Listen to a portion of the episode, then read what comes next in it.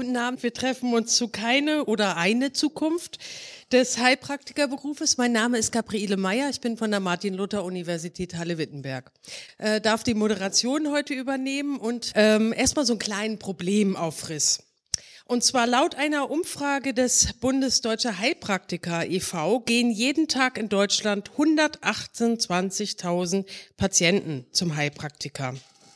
Es gibt 47.000 praktizierende Heilpraktiker und knapp 60.000 Beschäftigte in Heilpraktikerpraxen. Über eine Million Euro Umsatz werde hier getätigt. Milliarde. Milliarde Euro Umsatz werde hier jedes Jahr gemacht. Und der Bund Deutscher Heilpraktiker spricht von einer Entlastung der Krankenversicherung, denn 50 Prozent seien Selbstzahler.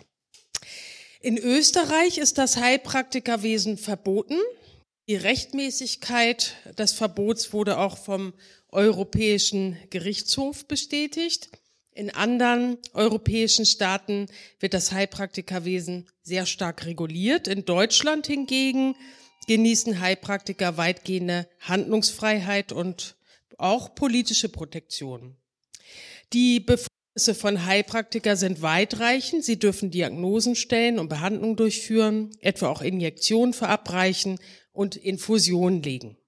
Sie dürfen damit fast alle im ärztlichen Beruf angesiedelten Tätigkeiten ausüben, bis auf wenige Ausnahmen wie die Verordnung verschreibungspflichtiger Medikamente, Tätigkeiten im Bereich der Geburtshilfe und die Behandlung bestimmter Infektionserkrankungen. Dabei, das lässt sich nicht von der Hand weisen, ist die Ausübung des Heilpraktikerwesens nicht annähernd mit einer Ausbildung vergleichbar mit dem Medizinstudium hinterlegt.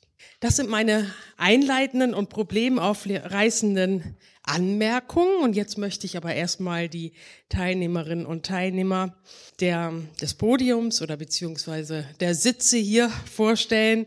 Da fange ich mal in der Mitte an mit Frau Professorin Jutta Hübner, Inhaberin der Stiftungsprofessur für integrative Onkologie der Deutschen Krebshilfe am Universitätsklinikum in Jena und 2010 Vorsitzende der Arbeitsgemeinschaft Prävention und integrative Onkologie der Deutschen Krebsgesellschaft mit den Schwerpunkten Prävention, Ernährung, körperliche Aktivität und komplementäre Onkologie. Und Sie sind ordentliches Mitglied in der Arzneimittelkommission der Deutschen Ärzteschaft und Koordinatorin für die Leitlinie Komplementäre Medizin im onkologischen Leitlinienprogramm. Ich mache weiter mit Frau Katrin Helling-Pla. Und zwar sind Sie anstatt von Frau Mechthild-Heil hier, die ursprünglich ausgewiesen war im Programm. Sie sind Vertreterin der Politik Sie sind Mitglied des Deutschen Bundestages in der Fraktion der Freien Demokraten. Sie sind Rechtsanwältin und schwerpunktmäßig beschäftigen Sie sich mit Medizinrecht. Und es geht weiter, last but not least, mit Herrn Arne Krüger. Sie sind Heilpraktiker und Tierarzt. Sie sind zweiter Vizepräsident des Fachverbands Deutscher Heilpraktiker. Sie sind auch stellvertretender Schulleiter der Samuel Hahnemann Schule in Berlin. Sie haben ganz viele Ämter inne, die ich jetzt hier nicht alle replizieren kann, vielleicht nur zwei. Sie sind seit 15 Jahren stellvertretender Sprecher der Arzneimittelkommission der deutschen Heilpraktiker. Und ich möchte Sie jetzt zunächst bitten, Ihre zentralen Thesen kurz und bündig, nicht länger als drei Minuten jeweils vorzubringen. Dann würde ich vorschlagen, eine erste Runde hier unter den Diskutantinnen und Diskutanten und dann eine Öffnung ins Plenum. Und für die Plenarbeiträge möchte ich bitten, dass Sie sich auch jeweils mit Namen vorstellen und vielleicht, wenn Sie Interesse haben, auch ein, zwei Impulse, warum Sie heute hier sind, beziehungsweise was Ihre, Ihr Bezug zum Thema ist. Und dann gebe ich jetzt erstmal an Sie und bitte um Ihren Beitrag, Frau Hellingpla. Sie haben es in der Einleitung schon erwähnt, ich bin freie Demokratin, deswegen sage ich prinzipiell eigentlich immer erstmal ähm, im Sinne der Privatautonomie mag jedem selbst überlassen werden, wen er für bezahlt. Ähm, Patienten sind mündig, auf Basis ihnen zugänglicher Informationen über ihre Gesundheit zu disponieren. Und es ist im Prinzip genauso zu respektieren, Handlungsmethoden in Anspruch nehmen möchten, deren Wirksamkeit nicht wissenschaftlich äh, belegt ist oder gar deren Unwirksamkeit belegt ist, äh, wie wenn erwachsene Menschen sich dazu entscheiden, sich nicht behandeln zu lassen. Aber Der Staat darf sich eben auch nicht zum Gehilfen für Verbrauchertäuschungen machen. Durch die staatliche Erlaubnis, die Bezeichnung Heilpraktiker zu führen, entsteht bei dem Patienten der Eindruck, dass Heilpraktiker tatsächlich heilen, also gesund machen. Das Gesetz fordert von einem Heilpraktiker aber nur, dass von ihm keine Gefahren ausgehen. Der Widerspruch zwischen öffentlichem Schein und Realität lässt sich auch nicht aufbrechen. Da Heilpraktiker im Unterschied zu Ärzten gerade wissenschaftlich nicht belegte Methoden anwenden, kann von ihrer Tätigkeit auch nicht mehr verlangt werden. Ein Handeln lege artis, wie man es von Ärzten verlangt, kann es bei Heilpraktikern nicht geben. Mangels wissenschaftlicher Grundlage der Tätigkeit kann es auch keine fundierte wissenschaftlich, wissenschaftlich fundierte Ausbildung geben. Risiken, die aus der mangelnden Evidenzbasis der Tätigkeit resultieren, lassen sich, behält man den Heilpraktiker in seiner jetzigen Form bei, allenfalls minimieren. Denkbar ist, das haben Sie angeführt, äh, den Handlungsspielraum der Heilpraktiker einzuschränken, indem man etwa Injektionen weiter verbietet, indem man Krebsbehandlungen ausschließt. Je weiter eingeschränkt wird, desto geringer die Gefahren. Nicht über Kompetenzeinschränkungen beeinflussen lässt sich aber die Gefahr von vielen Diagnose- oder Behandlungsfehlern. Würde man das Erfordernis einer Ausbildung in einem Gesundheitsberuf oder eines medizinischen Studiums aufstellen, bleibt es bei dem Problem, dass Heilpraktiker als Generalisten in allen medizinischen Sparten tätig sind und nur eine Spartenausbildung haben. Auch fordert man, wie der Münsteraner Kreis ja auch genannt hat, eine fachspezifische schulmedizinische Ausbildung, ist das Risiko lediglich begrenzt. Es bleibt nämlich dabei, dass die Patienten in gutem Glauben auf Heilung eine nicht evidenzbasierte Behandlung erhalten. Im Übrigen, so deutlich muss man ehrlicherweise sein, bedeutet die Schaffung von sogenannten Fachheilpraktikern auch de facto die Abschaffung des Heilpraktikerberufs in seiner jetzigen Form. Deshalb ähm, bin ich der Auffassung, dass es die Patientensicherheit gebietet, ähm, die Erlaubnis der Bezeichnung als Heilpraktiker auslaufen zu lassen, wenn es Heilpraktiker im Sinne des Heilpraktikergesetzes nicht mehr gibt, bedeutet das nicht, äh, dass sämtliche Angebote, die derzeit Heilpraktiker machen, ersatzlos wegfallen. Allerdings dürfen dann nur noch Ärzte auch tatsächlich Heilkunde betreiben. Frau Professorin Hübner, Sie sind auch Mitglied im Münsteraner Kreis und wir sind jetzt gespannt auf Ihren Beitrag möchte es riskieren, von meinen wertvollen drei Minuten eine für etwas ganz anderes aufzuwenden. Und zwar hat der Weltärztebund im vergangenen Jahr das Gelöbnis der Ärzte, früher hippokratischer Eid, neu formuliert und ich glaube, da sind wesentliche Thesen drin. Als Mitglied der ärztlichen Profession gelobe ich feierlich, mein Leben in den Dienst der Menschlichkeit zu stellen. Die Gesundheit und das Wohlergehen meiner Patientin oder meines Patienten wird mein oberstes Anliegen sein. Ich werde die Autonomie und die Würde meiner Patientin oder meines Patienten respektieren. Ich werde den höchsten Respekt vor menschlichem Leben wahren. Ich werde meinen Lehrerinnen und Lehrern, meinen Kolleginnen und Kollegen und meinen Schülerinnen und Schülern die ihnen gebührende Achtung und Dankbarkeit erweisen. Warum habe ich mich engagiert im Münsteraner Kreis und warum habe ich dieses Memorandum auch mit unterschrieben und stehe voll dahinter? Warum gehen eigentlich Menschen in Deutschland zum Heilpraktiker, zum Heiler, zum Arzt für Naturheilverfahren? Häufigste Antwort, und das haben wir vielfach untersucht, ist, weil die sich mehr Zeit nehmen. Und da steckt noch was anderes dahinter, weil die zuhören. Das ist das Geheimnis, was dahinter steckt. Und von daher These Nummer eins, das Heilpraktiker Unwesen ist einfach nur ein Symptom unserer komplett durchökonomisierten Gesundheitswesens. Die Frage ist, gibt es eine Indikation für den Heilpraktiker? Immer wenn wir etwas tun, stellen wir uns ja die Frage, warum tun wir das eigentlich? Warum sollen wir das tun? Im privaten Leben, wie in unserer Familie, wie im Beruf und wenn wir zum Arzt gehen, wenn er uns etwas vorschlägt. Und ich finde in allen Angeboten, die ich bei Heilpraktikern sehe, kein Angebot, was das Proprium, also die Eigenschaft des Heilpraktikers ist und zu dem es wirklich in der Medizin bei einem erkrankten Menschen eine Indikation gibt. Auf der anderen Seite, und daraufhin haben Sie, glaube ich, auch schon angespielt, haben wir eine ganze Reihe von Kontraindikationen. Kontraindikationen bedeutet, es gibt einen Grund, guten Grund, das nicht zu tun. Es gibt ein hohes Schadenspotenzial. Falsche Diagnosen, falsche Therapien, verschleppte Therapien ein sehr häufiges Problem, also durchaus die richtige Diagnose, aber wir versuchen es erstmal mit Globuli, man kann ja dann immer noch und dann ist der Tumor metastasiert und diese Patienten habe ich ständig. Zweiter Punkt, alle Methoden, die wir am Patienten anwenden können, Nebenwirkungen haben. Dritter Punkt, zumindest mal die substanzgebundenen Methoden können Wechselwirkungen haben, wenn sie zusammentreffen mit einer schulmedizinischen Medikation. Und das kann jemand, der gar keine Ausbildung in medizinischer Therapie hat, überhaupt nicht abschätzen. Hier braucht es die ärztliche Kompetenz, gerade insbesondere auch in der Anwendung von naturheilkundlichen Verfahren. Wenn wir jetzt nochmal schauen, gibt es vielleicht eine dritte Möglichkeit, doch eine Indikation zu finden, nämlich in Antwort auf die Frage, wer hört mir eigentlich zu im Gesundheitswesen? Dann glaube ich, dass wir hier in eine große Falle hereinlaufen, wenn wir sagen, dafür sind doch die Heilpraktiker eine wunderbare Berufsgruppe.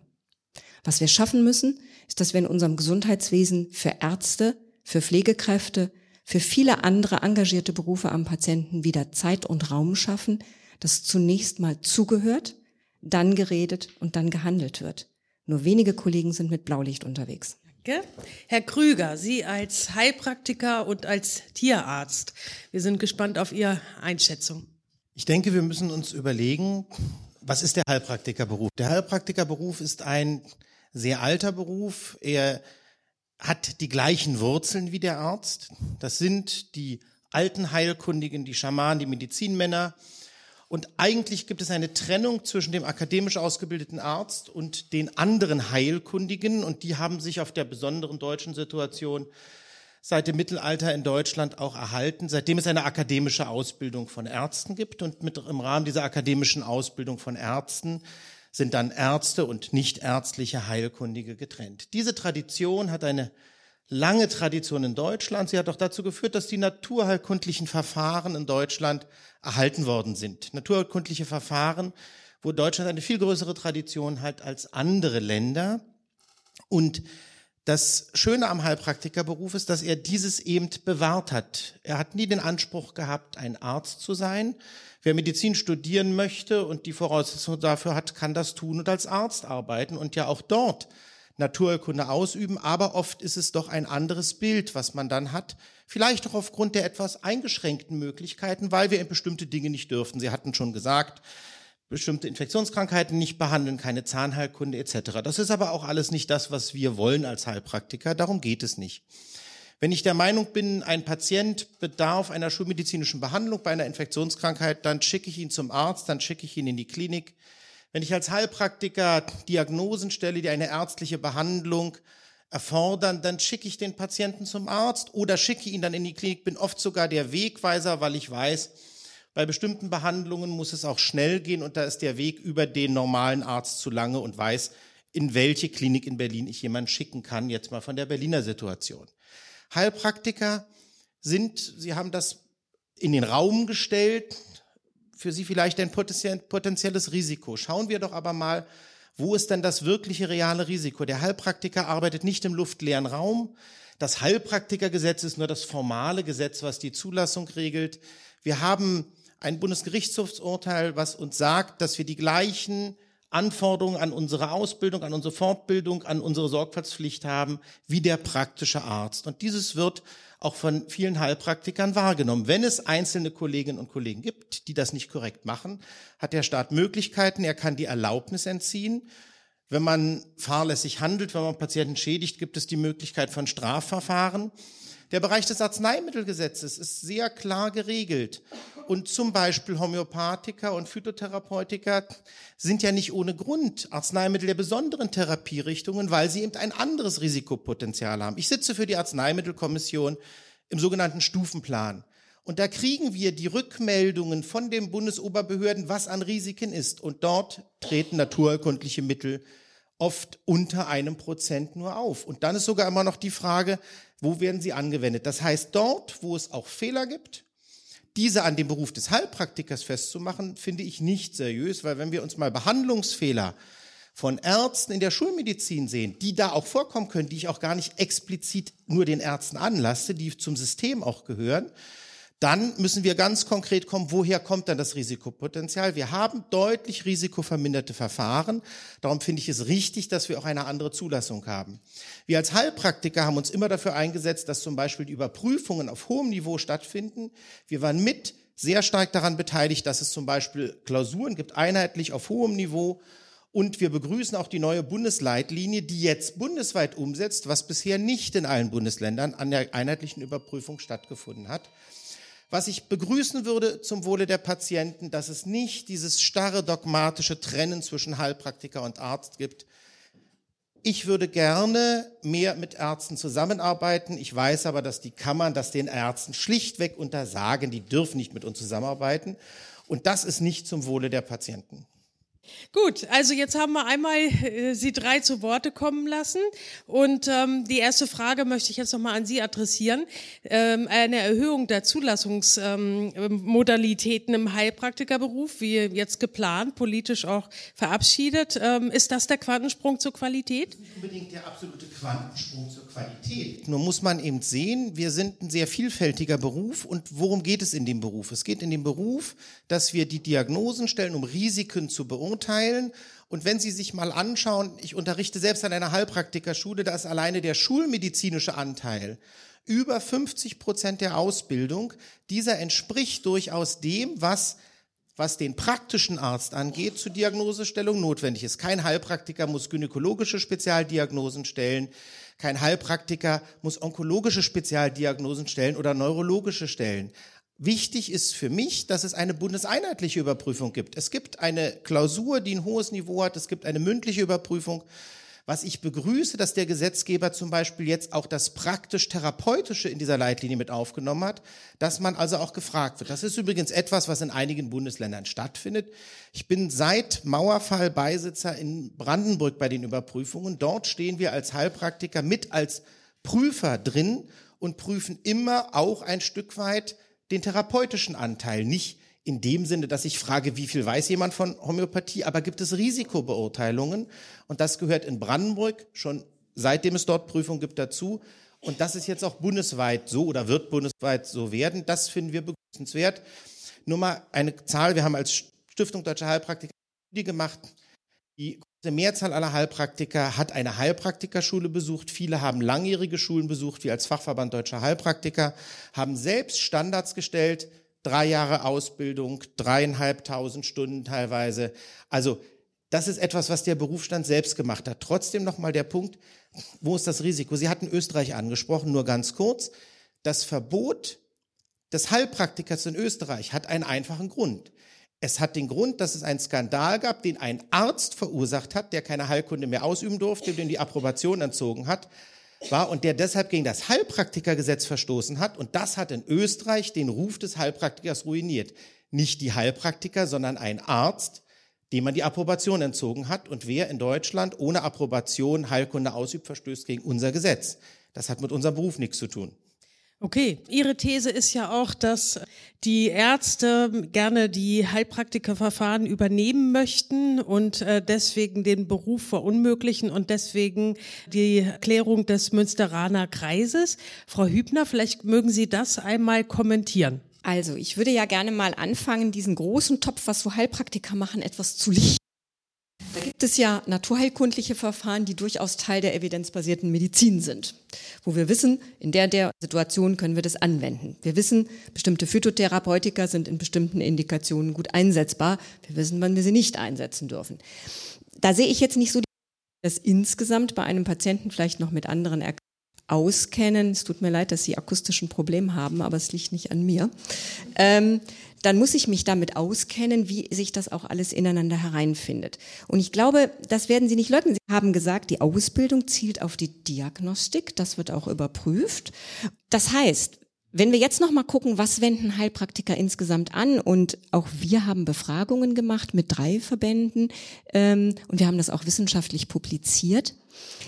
Da war eine Bandbreite. Mein armer Student wusste gar nicht, wie man das subsumieren soll. Ich stand vor und nach einigen Jahrzehnten schon in der Tätigkeit komplementäre alternative Medizin, wo Sachen auftauchten, von denen ich noch nie gehört habe. Und das passiert mir auch heute so. Ich habe heute akut eine E-Mail drin vom Patienten, der will wissen, ob er das machen soll. Ich weiß nicht, was es ist. Es steht noch nicht mal bei Dr. Google drin. Also die Bandbreite ist einfach extrem Wildwuchs. Und wenn wir die vernünftigen Sachen nehmen, dann ist das ärztliche Tätigkeit. Und wenn wir ihnen den Rest überlassen, sorry, sind sie überflüssig. Frau Helling-Pla, Sie haben auch schon ordentlich mitgeschrieben und es juckt in den Fingern, sehe ich. Mögen Sie das positionieren? Ja, es, es, es juckte, also bei Ihrem Vortrag juckte es mich, als ich den, den, das Schlagwort Durchökonomisierung des Gesundheitswesens gehört habe.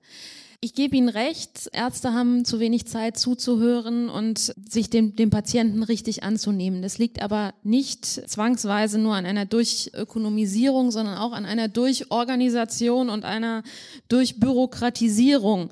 Denn ein Heilpraktiker schließt eine, eine freie Vereinbarung mit seinem Patienten für frei vereinbartes Honorar. Die Chance hat der Arzt in unserem Gesundheitssystem häufig gar nicht. Insofern da nur, nur, nur ein kleiner, kleine Anmerkung. Äh, richtig in den Fingern gejuckt hat's mich tatsächlich bei Ihrem Vortrag. Sie ähm, haben gesprochen, Heilpraktiker hätten die, die gleichen Anforderungen wie ein praktischer Arzt. Der hat aber jahrelang studiert, hat eine, hat eine Facharztausbildung und wird nur auf dem Gebiet seiner Facharztausbildung tätig. Sie sprachen von Klausuren auf hohem Niveau. Ich habe mir im Vorgang von heute mal Fragen rausgesucht. Die sind äh, zugegebenermaßen von Oktober 2017. Eine Frage. Ähm, zu, dem, zu den typischen Symptomen einer allergischen Rhinitis, Klammer auf Heuschnupfen, Klammer zu, zählen. Erstens Niesattacken. Zweitens Nesselsucht. Drittens behinderte Nasenatmung. Viertens zähflüssiges gelbes Nasensekret. Fünftens saisonale Häufung. Auch wenn ich medizinisch gar nichts weiß, ist mir, glaube ich, bekannt, äh, dass Heuschnupfen saisonal gehäuft, nämlich immer dann, wenn irgendwas blüht auftaucht. Jetzt gibt es fünf Antwortmöglichkeiten. Nur die Aussagen, also fünf, Alternative fünf war saisonale Häufung. Nur die Aussagen eins und zwei sind richtig. Nur die Aussagen eins und drei sind richtig. Nur die Aussagen drei und vier sind richtig. Nur die Aussagen eins, zwei und drei sind richtig. Nur die Aussagen eins, drei und fünf sind richtig. Also diese Frage habe ich richtig beantwortet, wenn ich weiß, dass Heuschnupfen saisonal gehäuft äh, auftritt.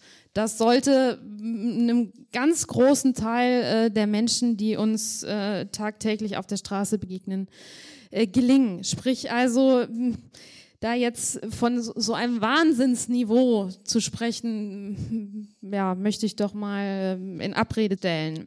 Sie sagen, Heilpraktiker hätten keinen Anspruch, Arzt zu sein, aber sie behandeln Patienten wie ein Arzt. Sie sagen immer wieder, wenn ich den Eindruck habe, naja, es mag sein, dass Ihr Eindruck äh, Sie nicht trügt, aber um einen qualifizierten Eindruck zu haben, macht es ja Sinn, medizinische Kenntnisse dahinter zu haben, damit äh, eben entsprechende Fehler nicht passieren von einem Heilpraktiker darf nicht erwartet werden, äh, gynäkologische und oder muss nicht erwartet werden, gynäkologische und onkologische Diagnosen zu stellen.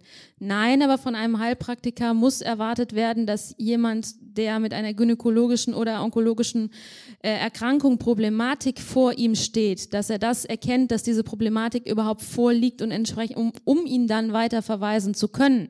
Auch da, das stellt die Ausbildung nicht sicher. Muss tatsächlich mal sagen, wenn wir jetzt mal das korrekt lösen würden und Sie dazu bereit wären, kann ich Sie gerne mal bitten, mal die 60 Klausurfragen zu beantworten. Und dann möchte ich sehen, ob Sie die bestehen. Und dann kann ich Ihnen auch mal einen CDU-Kollegen von sich empfehlen, der wird Ihnen sagen, dass die Heilpraktikerprüfung nicht so einfach ist, weil da ist er nämlich schon durchgefallen und weiß, wie dieses vom Niveau ist. Also das finde ich jetzt insofern locker, das kann ich dann immer irgendeinen Punkt mir raussuchen, um das niederzumachen. Und es ist genau der Punkt haben Sie sich mal damit beschäftigt, was in einer Heilpraktika-Ausbildung drin ist? Weil genau das sind ja die Sachen, die die Schüler bei uns lernen, die sie lernen, zum Beispiel die Verdachtsdiagnosen zu stellen, zum Beispiel ganz simpel den Hinweis zu machen. Ich muss als Heilpraktiker nicht wenn eine 60-jährige Patientin erzählt, dass sie plötzlich wieder eine Blutung hat, dieses untersuchen. Das will ich auch gar nicht untersuchen, da bin ich auch kein Facharzt. Ich muss als Heilpraktiker auf die Idee kommen, dass jede Blutung nach der Menopause zumindest ein Hinweis auf ein Krebsgeschehen ist und dieser Patientin sagen, sie möge bitte sofort den Arzt aufsuchen. Ich muss als Heilpraktiker, wenn ich einen Lymphknoten finde, der verbacken, der verklebt, der nicht schmerzhaft ist, auf die Idee kommen, was das für ein Tumor sein kann und dem Patienten dann sofort zum Arzt schicken. Das tue ich, das ist mir passiert und das ist tatsächlich der Punkt, wo Heilpraktiker etwas dazu tun können zum Gesundheitswesen. Trotzdem will ich dazu sagen, es geht mir nicht um die Frage, welchen hohen Anteil haben wir am Gesamtgesundheitswesen, sondern wir sind natürlich im Alternativbereich dazu, aber es geht um die Frage des Risikopotenzials. Und nur ein kurzer Kommentar dazu. Sie glauben doch nicht, dass ein Heilpraktiker, der Phytotherapie macht, dort mit den Wechselwirkungen sich nicht beschäftigt. Unsere Schüler haben eine umfassende Ausbildung in Pharmakologie, um gerade diese Dinge zu machen. Ich als Heilpraktiker muss ganz oft den Patienten, weil, und ich will das gar nicht kritisieren, der Kassenarzt oft überlastet ist, dem Patienten oft erklären, was er dort an Medikamenten bekommen hat, wo es zum Beispiel sinnvoll ist, das Antibiotikum nicht nach zwei Tagen abzusetzen, sondern nach Vorschrift zu Ende zu nehmen, weil er sonst resistente Keime züchtet. Also insofern ich, ich stelle mal in den Raum, es ist schlichtweg eine Behauptung, dass Sie sagen, wir werden da minder qualifiziert, weil Sie haben sich anscheinend damit nicht beschäftigt. Gut, das äh, lassen wir jetzt erstmal so stehen und hier sind ganz eifrige Hände schon hochgegangen und ich möchte das jetzt auch schon öffnen, weil ich merke, dass die Unruhe steigt. Bitte stellen Sie sich aber auch persönlich vor und sagen vielleicht einen Satz zu Ihrem beruflichen Hintergrund. Ich schaue auf 76, fast 76 Jahre Erfahrung zurück und äh, mein Beruf ist Ingenieur und Diplom-Wirtschaftsingenieur und ich bin der Inhaber eines Ärztehauses und äh, also war 40 Jahre in der FDP und wenn ich die Ex-Parteifreundin höre, bin ich froh, dass ich vor einigen Monaten ausgetreten bin. Und äh, weil das mit Liberalität nichts mehr zu tun hat. Ich war 1965 bei der Firma Caterpillar in Amerika und dann habe ich gefragt, was denn der Vorstandsvorsitzende studiert hat. Die Antwort waren große Augen. University would have slowed him down. Bill Gates ist äh, bekanntlich ein Dropout äh, des Physikstudiums und hat einen Weltkonzern aufgebaut, als andere studiert haben. Und wenn ich ein Schwarzbuch schreiben dürfte, wen die Ärzte alle unter die Grasnarbe gebracht haben, dazu nur ein kleiner Witz, weil es der Unterschied zwischen Arzt und Architekt. Die Reklamationen der Ärzte stehen über der Erde. Ich wäre, wenn ich einem Professor und Chefarzt für Medizin gefolgt wäre, auch nicht mehr hier, sondern vor zwei Jahren gestorben. Ich will nur sagen, ich kann Ihnen eine solche Fülle, ich will aber das Podium hier nicht langweilen. Ich meine Physiotherapeutin, eine tolle Frau, äh, die hat, ist dreimal durchgefallen bei der Heilpraktikerprüfung, weil es eine wirklich sehr, sehr schwere Prüfung ist. Sie hat aber auf der anderen Seite Menschen geheilt, die von vier Schulmedizinern operiert werden sollte. Und sie hat sie mit ihren Händen geheilt. Ich will nur sagen, wer heilt, hat Recht. Und die Arroganz der Ärzte, der studierten Ärzte, die sollte endlich aufhören. Sie können von dem Herrn Usinus, Heilpraktiker seit 30 Jahren, von Jean-Claude Alix und wie sie alle heißen, äh, engagierte Menschen, die sich aus Berufung für die für, fürs Heilen und für die Medizin entschieden haben, ja, und, äh, und die ein lifelong Learning machen. Äh, und, und, und dann gibt es Mediziner, äh, äh, das weiß ich von Steuerberatern, die überhaupt keine Fortbildung mehr machen. Und also alles in einen Topf zu schmeißen, ist ja immer falsch. Aber äh, mit meiner Erfahrung, also ich merke schon, Sie werden unruhig, verstehe das auch, die anderen wollen auch noch sprechen. Also ich möchte nur mein Plädoyer für eine offene Medizin aussprechen und wie irgendjemand vorhin schon gesagt hat, jeder soll doch bitte selbst entscheiden, wohin geht. Und es sind viele austherapierte Leute, die dann zu den Heilpraktikern geht und manchmal können die ihnen sogar helfen. Also Arroganz ist hier fehl am Platze, weil die Fehler der Schulmedizin sind grauenhaft. Danke. Tschüss. Wer heilt, hat recht, Frau Grams? Ja, ich stelle mich auch kurz vor. Mein Name ist Nathalie Grams. Ich bin Ärztin und ehemalige Homöopathin. Als solche kennen mich sicherlich auch einige. Und ich habe über lange Jahre mit Heilpraktikern zusammen viele Fortbildungen gemacht und bin immer wieder, je länger ich auch raus bin aus der Szene sozusagen, überrascht und auch erstaunt, wie der gerade ähm, ja, Berufsverbandsvertreter äh, wie Sie, Herr Krüger, äh, wie positiv Sie über Ihren eigenen äh, Berufsstand denken weil ich habe sehr, sehr häufig in solchen Fortbildungen erlebt, wie quasi regelrecht gegen die Schulmedizin, gerade auch mit einem Tenor, wie wir es gerade gehört haben, äh, gehetzt wird, wie normale Medikamente verdammt werden, Impfungen für Vergiftung an den Menschen oder Manipulation ähm, schlecht geredet werden. Und äh, in dem besten Fall noch Auratherapie oder Farbtherapie für wirkliche Alternativen zu einer evidenzbasierten Arzneitherapie gehalten werden. Und ich frage mich, wie kriegen Sie das innerlich in Ihrem Kopf, diese Schere immer wieder übereinander, dass Sie einerseits sich offiziell hinstellen und sagen, es gibt bei uns keine Risiken und andererseits ist es so, dass Patienten, die eine Heilpraktiker-Praxisschwelle übertreten, sich in einen bestenfalls evidenzfreien Raum begeben, wenn nicht sogar in einem Raum, in den ihnen ganz bewusst oder auch unbewusst von der normalen Medizin abgeraten wird. Und selbst wenn keine Maßnahme oder Therapie erfolgt, ist das, glaube ich, das größte Risiko am Heilpraktiker-Dasein im Moment, dass das Vertrauen in die normale Medizin und auch ihre Methoden erschüttert wird. Ich kriege das ohne Probleme in den Kopf, weil das, worum es geht, ist das Wohl der Patienten. Dazu muss man medizinisches Wissen haben, auch als Heilpraktiker, in dem Rahmen, in dem wir arbeiten, aber man muss Wissen über seine Therapien haben. Es ist gar nicht mein Problem, wie der Zustand der schulmedizinischen Behandlung ist, das bedauere ich. Ich wünschte mir, es wäre besser, aber meine Kapazitäten reichen nicht, auch mich da noch ranzuwenden, sondern ich denke, da gibt es engagierte Mediziner, die daran arbeiten können. Sie haben ja ein Problemfeld schon beschrieben, das aus vielen Gründen, aus Systemgründen, auch es schwierig ist bei der Zeit, die ein Arzt zur Verfügung hat, sich dem Patienten zuzuwenden. Für mich ist wichtig, das schulmedizinische Wissen zu haben, das anatomisch-pathologisch-physiologische Wissen zu haben, das Wissen über Arzneimittel und dann meine Naturheilkunde. Und bei der Naturheilkunde ist tatsächlich der Punkt, wenn ich mal schaue, wie umfangreich, und ich meine jetzt nicht kleine Spezialmethoden, aber wie umfangreich in der Homöopathie, in der Akupunktur, in der Leibarbeit, in der Massage, in der Phytotherapie, in der Irisdiagnostik. Und es geht mir wirklich nicht um Evidenzbasierung, die brauche ich dabei nicht, sondern es geht mir um Erfahrungsheilkunde. Ja, ich mache Naturheilkunde. Die Evidenzbasierung können gerne die Mediziner machen, wobei wir können ja gerne mal kritisch über Evidenzbasierung und woher welche Erkenntnisse kommen sprechen. Aber das ist, denke ich, nicht unser Thema. Aber wenn ich dann halt schaue, dass wir Schüler ausbilden, die Homöopathie in über 600 Stunden lernen und dabei über dem, was viele Ärztekammern für die Zusatzbezeichnung für Ärzte fordern sind, denke ich, in vielen Bereichen sind wir da sehr gut ausgebildet. Und dort, wo es jemand dann nicht gut ist, dann muss es staatliche Regularien geben. Das ist keine Frage. Das erwarte ich übrigens auch genauso von Ärzten, bitteschön. Auch bei Ärzten wird die Approbation entzogen, wenn sie ihren Patienten schaden. Aber ich habe da kein Problem.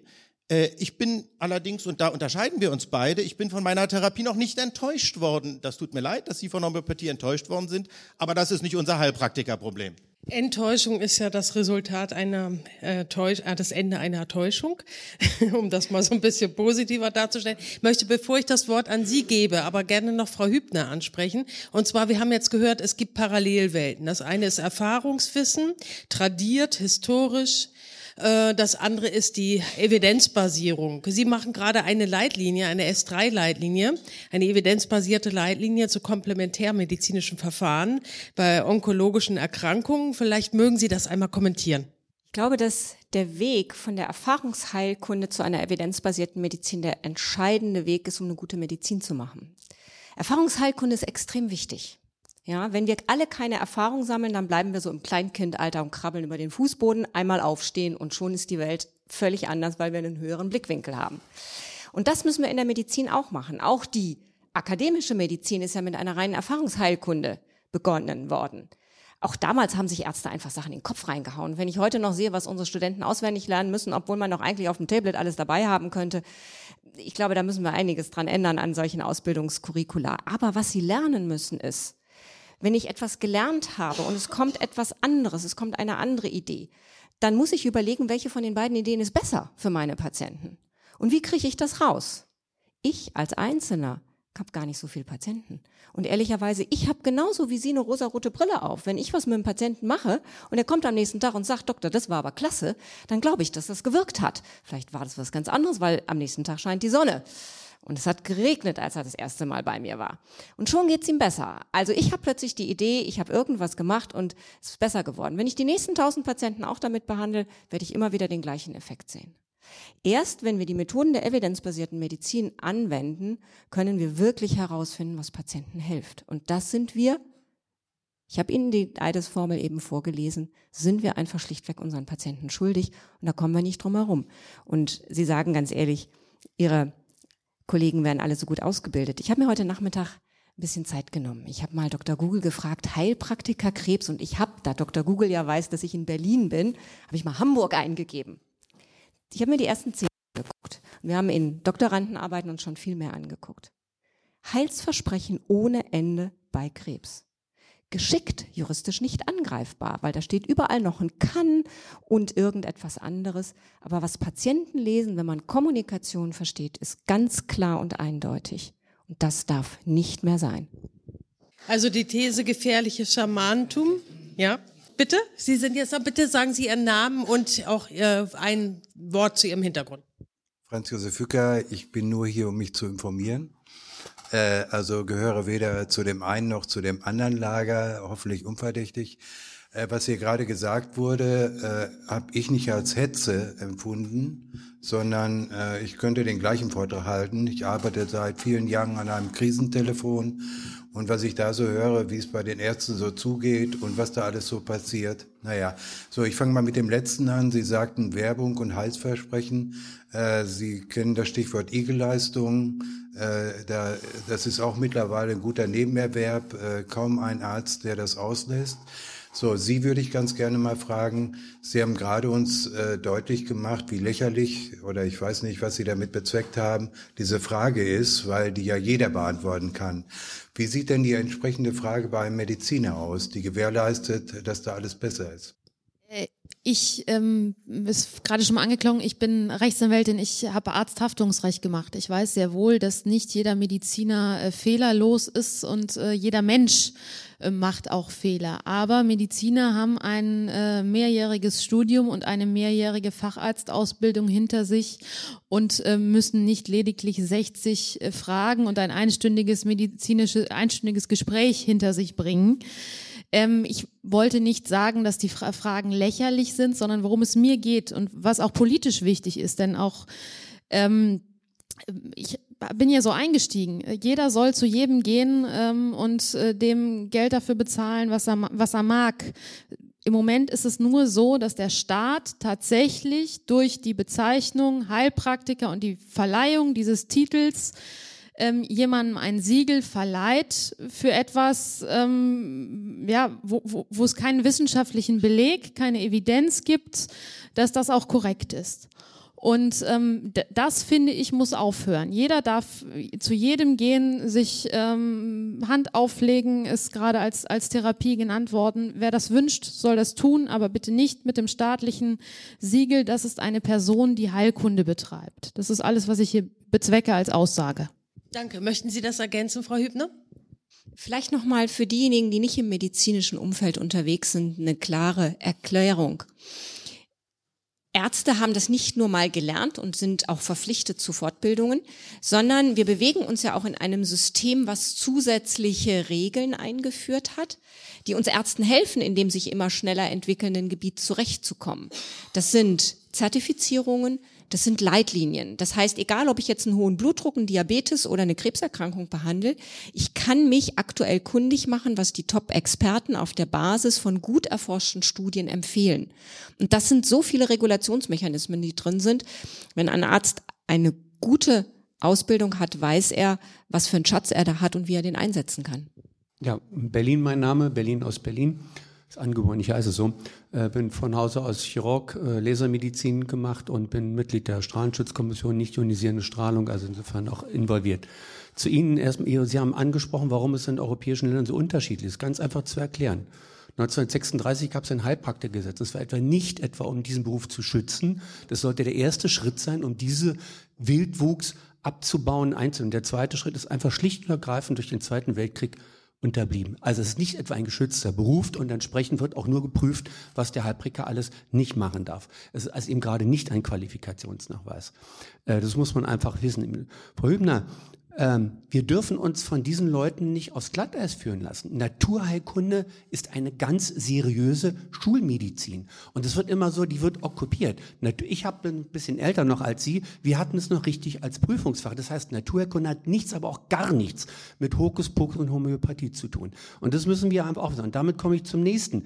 Auch ein bisschen Selbstkritik. Auch unter Ärzten gibt es reichlich, die irgendwelche Globuli und sonst was verordnen. Das heißt also den gleichen äh, uns mal sagen. Deswegen meine Erfahrung aus der Lesermedizin, deswegen bin ich in der Kommission, ähm, immer die Frage, dürfen Leser nur Ärzte anwenden? Da kann ich nur sagen, nein, wo, warum? Falten sind keine Erkrankung, Visage polieren ist keine Heilbehandlung. Also es kann jeder, wir haben 1956 Strafrechtsreform, Sie sind Juristin, Freiheit, vorher war, ja Selbstmord unter Strafbewehrt, heute darf sich jeder umbringen, wir dürfen uns sogar selbst verspeisen. Also ich darf mich von jedem auch die Visage polieren lassen. Das heißt, wir müssen unterscheiden.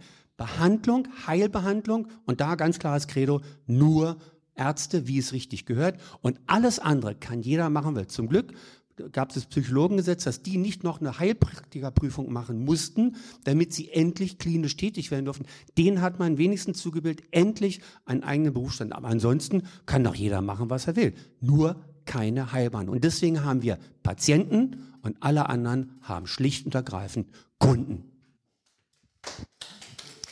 Aber Kunden, mit denen sehr viel Geld gemacht wird. Natürlich. Und auch auf Kosten der gesetzlichen Krankenversicherung.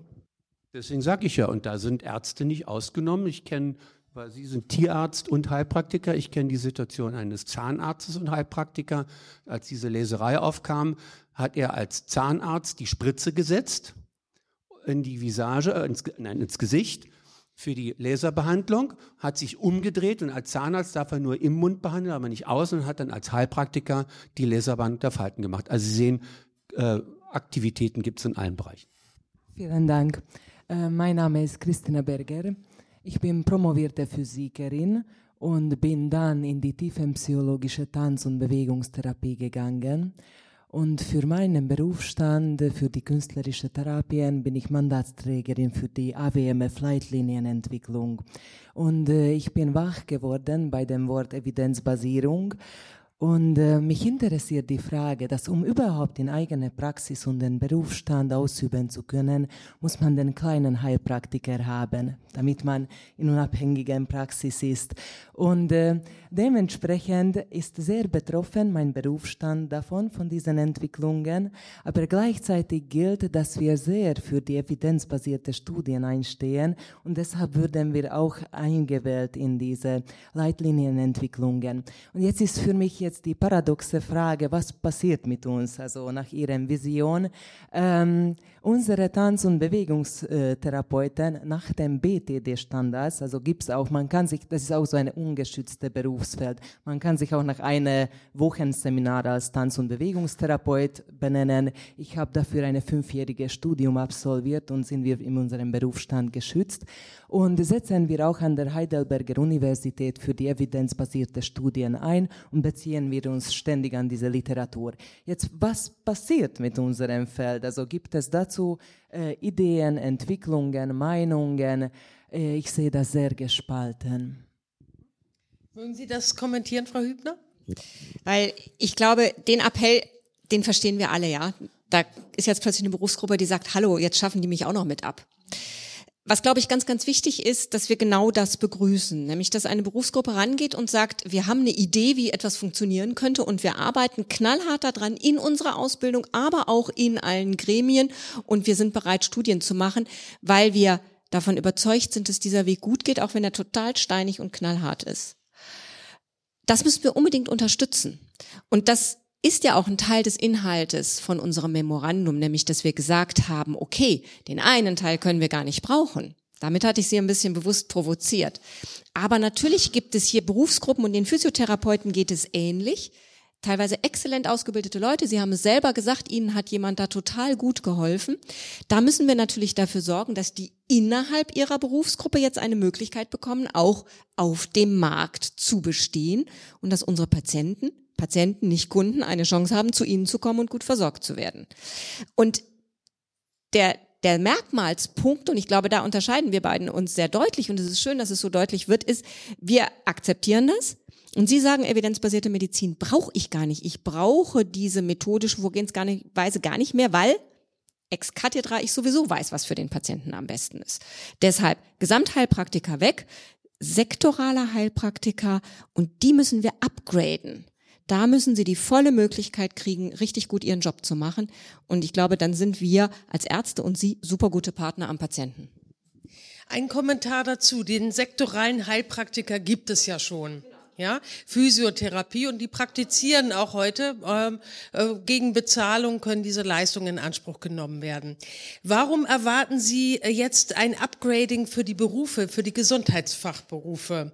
Weil ich meine, wir haben schon Bachelorstudiengänge, Masterstudiengänge. Es gibt sogar die Möglichkeit, auch heilkundliche Tätigkeiten zumindest in der Pflege zu übernehmen. Warum jetzt dieser Weg des sektoralen Heilpraktikers? Ich glaube, dass wir mit der Akademisierung, gerade die Pflege ist da auf einem hervorragenden Weg, jetzt einmal diese wissenschaftliche Haltung da reinbekommen. Aber damit können Sie immer im Moment, glaube ich, wenn ich das gesetzlich richtig verstehe, aber vielleicht helfen Sie mir, erst dann ohne Weisung des Arztes Tätigkeit, tätig werden, wenn sie den Heilpraktiker haben. Da steckt das Problem im Moment noch. Ich glaube, da müssen wir irgendwie gucken, wie auch andere Lösungen aussehen können. Ähm, das heißt, und das ist ja das Typische am Gesundheitswesen. Man fängt an einer Stelle an, ein bisschen zu korrigieren, weil man merkt, da ist so eine Unschärfe drin, ist nicht gut. Und dann merkt man plötzlich, ups, es macht einmal wupp und knall.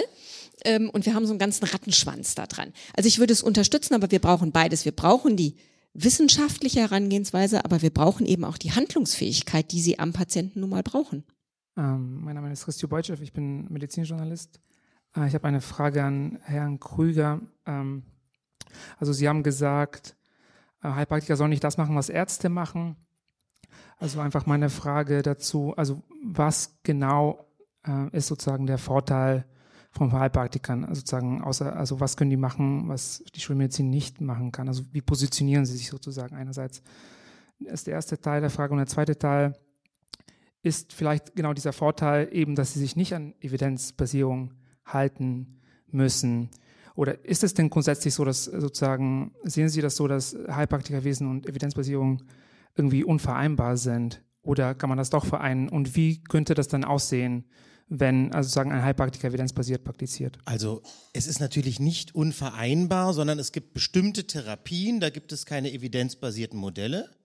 Die sind bei uns auch gut aufgehoben. Es gibt natürlich auch ganz große Teile unserer Tätigkeit, wo ja auch Evidenzbasierung und Sie hatten vorhin die Leitlinien angesprochen, natürlich für uns genauso gelten. Alle Leitlinien, was zum Beispiel Hygiene angeht, was Injektionen angeht, von den entsprechenden Bundesoberbehörden oder zum Beispiel jetzt gibt es gerade eine Leitlinie, die gemacht wird von den leitenden Medizinalbeamten der Länder, gelten ganz genau. Da stehen wir sogar explizit drin. Also das heißt, es ist ja nicht so, dass wir zum Beispiel bei Injektion, bei Infusion, bei invasiven Methoden frei von Leitlinien sind. Da gelten für uns und für den praktischen Arzt genau die gleichen Leitlinien.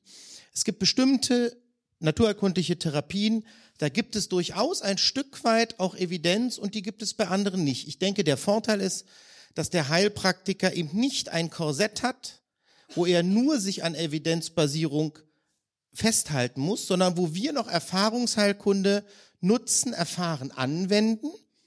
Wobei ich es grundsätzlich gut finde, wenn dann aus Erfahrungsheilkunde auch Dinge herausentwickelt werden. Wir sind uns alle einig, wenn nicht auch viele Ärzte eine, einen genialen Impuls gehabt hätten, um dann etwas weiterzuentwickeln.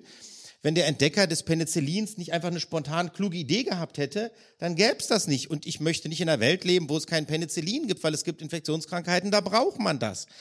Da, wo tatsächlich Evidenzbasierung eine Rolle spielt, ist das, wo es um anatomisches, physiologisches, pathologisches Wissen gibt, um Krankheitserkennung. Und da haben wir ja nicht mal andere Literatur als die Ärzte. Das heißt, da machen wir diesen Teil und dann ist die Entscheidung, muss der Patient von der Dringlichkeit oder von der Art der Behandlung seiner Krankheit zum Arzt geschickt werden? Oder kann ich ihn behandeln? Und in welchem Verantwortungsrahmen ist das? Welche Labordiagnostik muss ich dazu machen? Da bin ich ja schon wieder in dem, wo ich quasi Schulmedizin anwende. Also es gibt bei uns jetzt nicht die Ablehnung dessen. Es gibt tatsächlich natürlich Kollegen, die mehr oder weniger kritisch manchen Methoden der Schulmedizin gegenüberstehen. Das kann man auch haben, aber ich finde ganz wichtig, es darf weder in der Naturkunde noch in der Schulmedizin nach dem Dogma gehen. Und ich würde gerne noch eine kurze Bemerkung machen über die doch sehr abfällige Bemerkung zu dem Hokuspokus der Homöopathie. Äh, Sie müssen ja gar nicht uns Heilpraktikern in der Homöopathie vertrauen, sondern wenden Sie sich doch einfach mal an den Zentralverein Verband Homöopathischer Ärzte in Deutschland. Das sind Ärzte, die haben da eine ganz andere Position. Oder äh, gucken Sie doch mal, wie Homöopathie, wie Pflanzenheilkunde in unseren ganz normalen Behörden im B-Farm tatsächlich verankert sind. Wir haben vom Gesetzgeber gemacht besondere Therapierichtungen. Es gibt Zulassungsverfahren, wo durchaus auch gewisse Kriterien von Evidenz eine Rolle spielen, weil sonst kriegt man keine Zulassung für ein homöopathisches Präparat. Da muss der pharmazeutische Hersteller eine Menge an Material vorlegen. Und das muss man tatsächlich sich anschauen und ich finde in dem Fall nicht so eine Hokuspokus-Abteilung aufmachen. Ich glaube, den meisten Menschen und auch vielen Ärzten ist nicht so ganz klar, was evidenzbasierte Medizin ist, weil Sie haben jetzt schon gesagt, Korsett, das haben wir mit Bleibe überhaupt nicht an. Denn ich habe als Arzt natürlich meine volle Therapiefreiheit. Ich habe nur die Methoden und die Möglichkeiten der evidenzbasierten Medizin. Das heißt, ich weiß, was wirkt in der Situation mit welcher Wahrscheinlichkeit denn wirklich. Und ich weiß, was nicht so gut wirken wird. Ich habe aber in Absprache mit dem Patienten nach seinen Präferenzen, nach seinen Lebenszielen, nach seinem gesamten Umfeld die Möglichkeit natürlich, das geeignete auszusuchen. Also ich bin mindestens so frei in meiner Auswahl wie Sie. Ähm, und ich glaube, das ist wichtig zu wissen. Kein Arzt wird in ein Korsett gedrängt, aber er hat Möglichkeiten, sich zu orientieren. Und das Schöne ist, da wuppen Sie uns ja immer wieder weg. Da muss man immer gut zuhören. Sie bleiben immer bei der Diagnostik stehen. Wenn es dann um die Therapie geht, sind sie nämlich auf Wegen unterwegs, die überhaupt nicht mehr evidenzbasiert sind.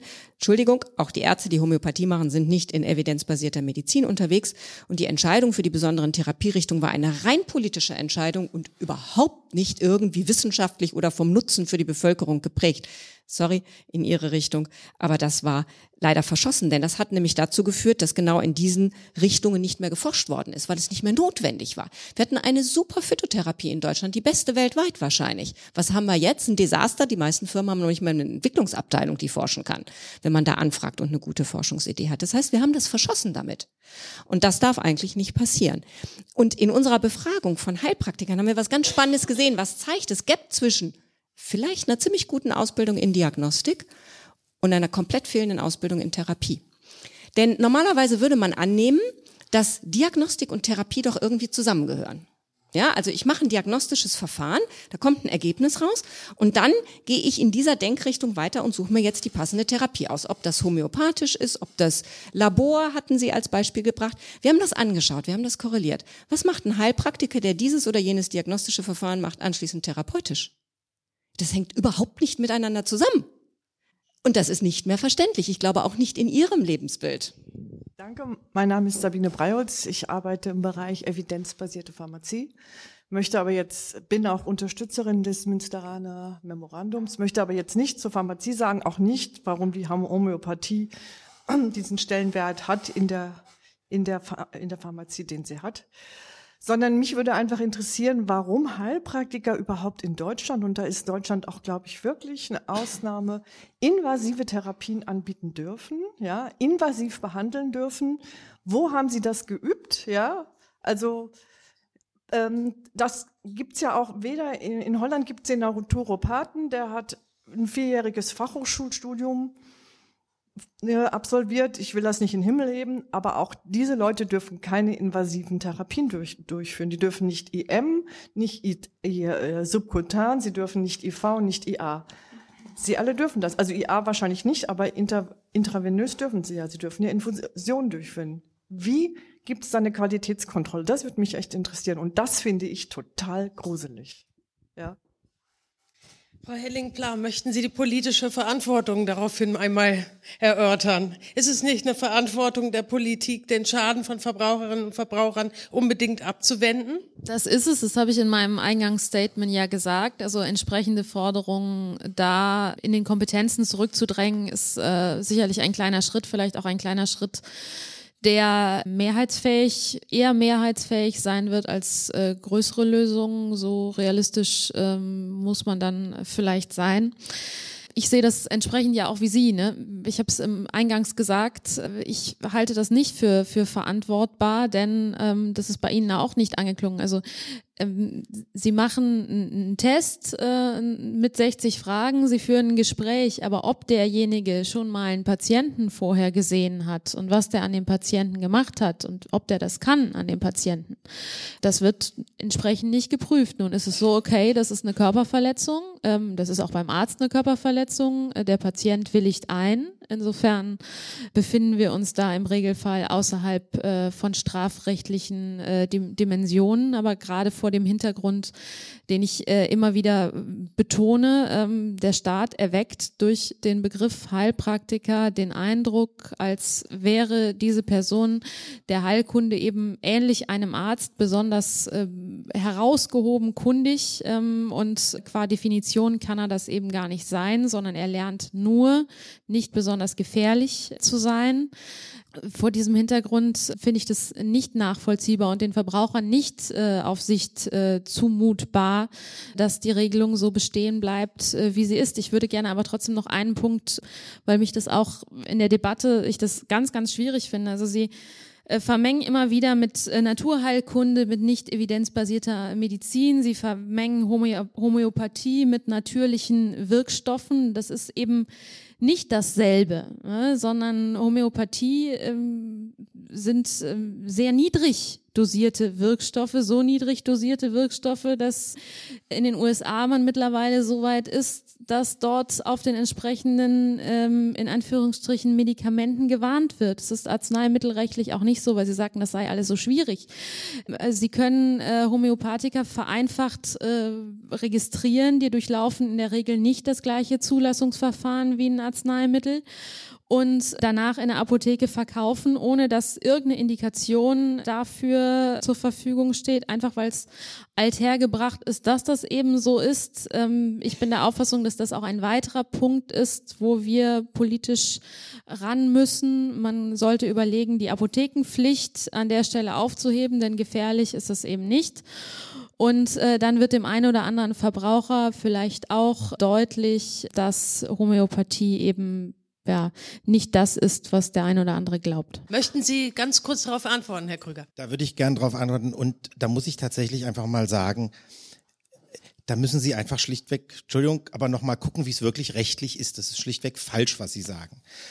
Registrierte Homöopathiker sind als Einzelmittel nicht davon freigestellt, eine Zulassung zu haben, weil der Wirksamkeitsnachweis nach den bestimmten Methoden, in denen er erbracht werden würde, so nicht immer möglich ist. Sie sind, was das Risiko, ich bin noch nicht fertig. Der Unbedenklichkeitsnachweis für registrierte Homöopathika ist genau der gleiche wie für zugelassene Präparate.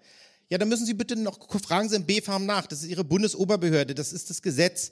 Die Unbedenklichkeit bei registrierten Homöopathikern hat das vollständige Niveau die Qualität der Herstellung hat das gleiche Niveau. Also das heißt, es ist lediglich der Unterschied, dass dabei, anders als in der Zulassung, keine Indikation gegeben wird. Darum müssen sie ohne Indikation abgegeben werden. Darum sind registrierte Homöopathika sinnvollerweise apothekenpflichtig, dass wenn jetzt ein Verbraucher was über ein Mittel liest, ohne einen Heilpraktiker oder homöopathischen Arzt zu besuchen, in die Apotheke geht, dass der Apotheker ihn beraten kann dazu.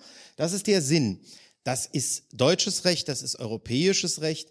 Und wenn Sie das Thema von amerikanischen Homöopathikern nehmen, und da schwingt einem ja oft im Kopf diese Belladonna-Vergiftung von Kleinkindern, aber vielleicht haben Sie auch die Pressemeldung Ihrer eigenen Bundesoberbehörde des BfArM dazu gelesen, dass aufgrund eines anderen Zulassungs- und Registrierungsverfahrens dieses in Deutschland so nicht möglich wäre.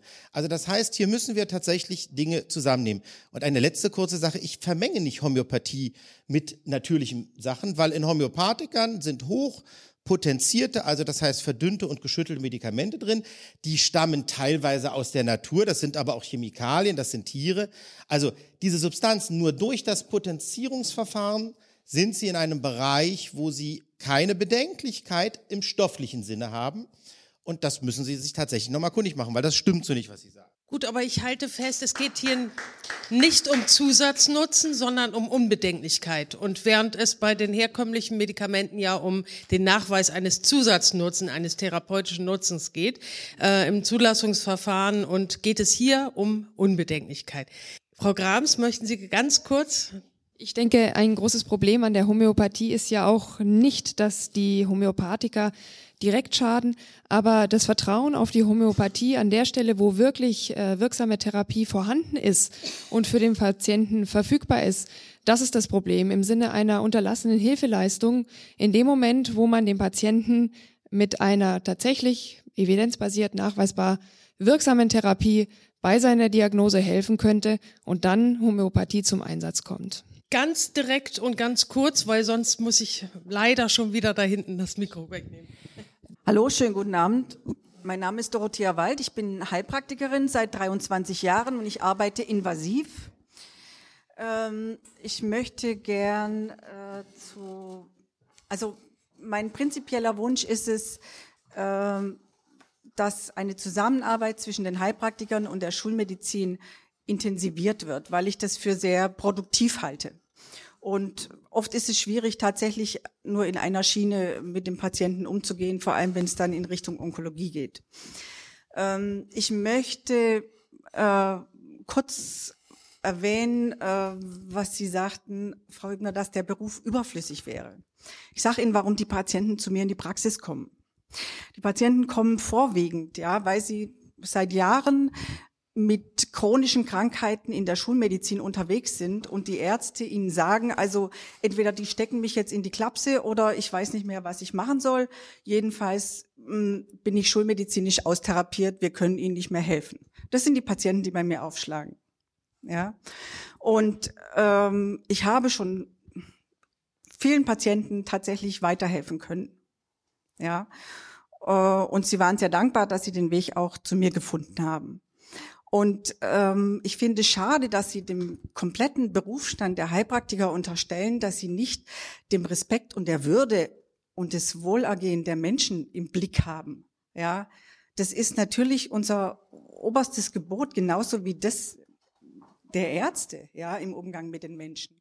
Und ähm, also ich persönlich bin seit Jahren ständig daran interessiert, mich weiterzubilden, mich fortzubilden. Sie glauben gar nicht, was ich schon alles investiert habe. Das ist nämlich für uns Heilpraktiker oft sehr kostspielig. Ja. Und ich muss auch sagen, so wie Sie jetzt vorher sagten, es wird für viele Berufszweige äh, erwartet, damit man die ausüben kann oder gesetzlich erwartet, dass der Heilpraktiker darunter steht. Ja. Und es gibt auch inzwischen vom Arbeitsamt äh, Bildungsgutscheine, um eine Heilpraktikerschule besuchen zu können. Ja, das macht natürlich eine unheimliche Schwemme und es bringt unter Umständen auch Menschen in den Beruf, die da nicht, weiß ich nicht, ja. ähm, aber ich finde es einfach schade, dass, dass wir alle über einen Kamm geschert werden. So, geht hier gleich weiter. Danke. Angela Andersen. Also ich habe zwei Fragen, gerade wo wir Sie als Expertin da haben. Mich würde jetzt die, äh, Dokum also die Heilpraktikerhaftung interessieren. Haben die eine Dokumentationspflicht? Und ich war ein bisschen schockiert, dass sie äh, zwar Diagnosen erstellen, aber dass die Therapie nicht, äh, nicht unbedingt darauf basiert. Gibt es denn dann äh, nicht die Notwendigkeit, äh, eine schriftliche Begründung zu machen? Äh, warum sie genau diese Therapie machen aufgrund von der Diagnose, die sie als Heilpraktiker stellen. Das ist der eine Punkt. Und zum anderen würde mich interessieren, gibt es Untersuchungen, wo weil ja in beiden Berufsgruppen Diagnosen erstellt werden, wo identische Prüfungsfragen vorgegeben worden sind. Das heißt, ich erwarte doch als Patient letztendlich, dass derjenige, der eine Diagnose erstellt, äh, zum einen den Stand der Wissenschaft kennt. Und ich, ich persönlich wäre ja für, dass man das alle fünf Jahre macht, ähm, bei egal welcher Berufsgruppe. Aber ich möchte dann auch, wenn gesagt wird, ich kann geheilt werden, beim Arzt oder ich kann geheilt werden beim Heilpraktiker, so verstehe ich das, dann möchte ich aber auch, dass die gleichen Wissensstand haben, weil die Diagnose ist ja die Basis. Ja, ganz abgesehen davon halte ich Homöopathie für Blödsinnigen Hokuspokus.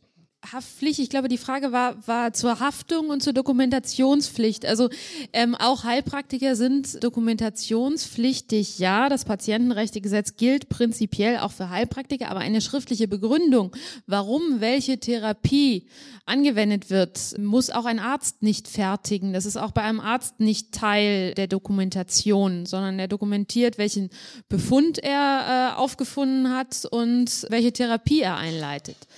Sie erwarten, und das finde ich richtig, und das ist ja genau das, das Problem, bei egal wem, und das denke ich, dürfte der typische Verbraucher auch tun, dass der Stand, der aktuelle Stand der Wissenschaft, ähm, der, sogar der Facharztstandard vielleicht, also das Gebiet, auf dem Sie sich gerade behandeln lassen, dass der bekannt ist und angewendet wird. Darin wird der Arzt geprüft irgendwann mal zu Beginn der Ausbildung und darin bildet er sich fort. Der Heilpraktiker wird darin nicht geprüft, sondern er wird nur darin geprüft, ob er eine Gefahr für Patienten ist oder nicht.